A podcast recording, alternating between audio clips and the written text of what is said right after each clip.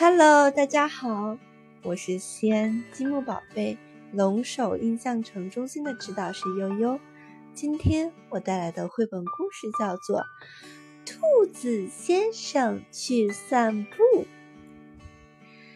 兔子先生家有一个兔子的标志，兔子先生要到外面去走走。一出门，兔子先生就看到一个。往前走的标志。过了一会儿，咦，这是什么标志呢？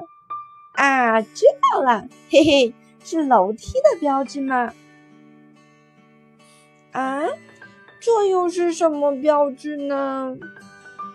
啊，是桥的标志啊。接下来的标志是，呃。好怪呀！哎呀呀呀呀呀呀！原来是小心斜坡的标志。哎呀，疼死了！又有一个奇怪的标志，这个也看不懂啊！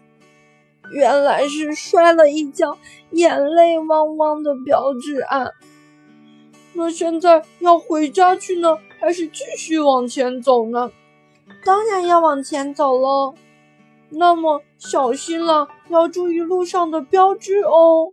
是是，知道啦。哎呀，刚说完没看到，又有一个标志，小心坑洞。咦，这是什么标志呢？哇，是船的标志，还有海的标志。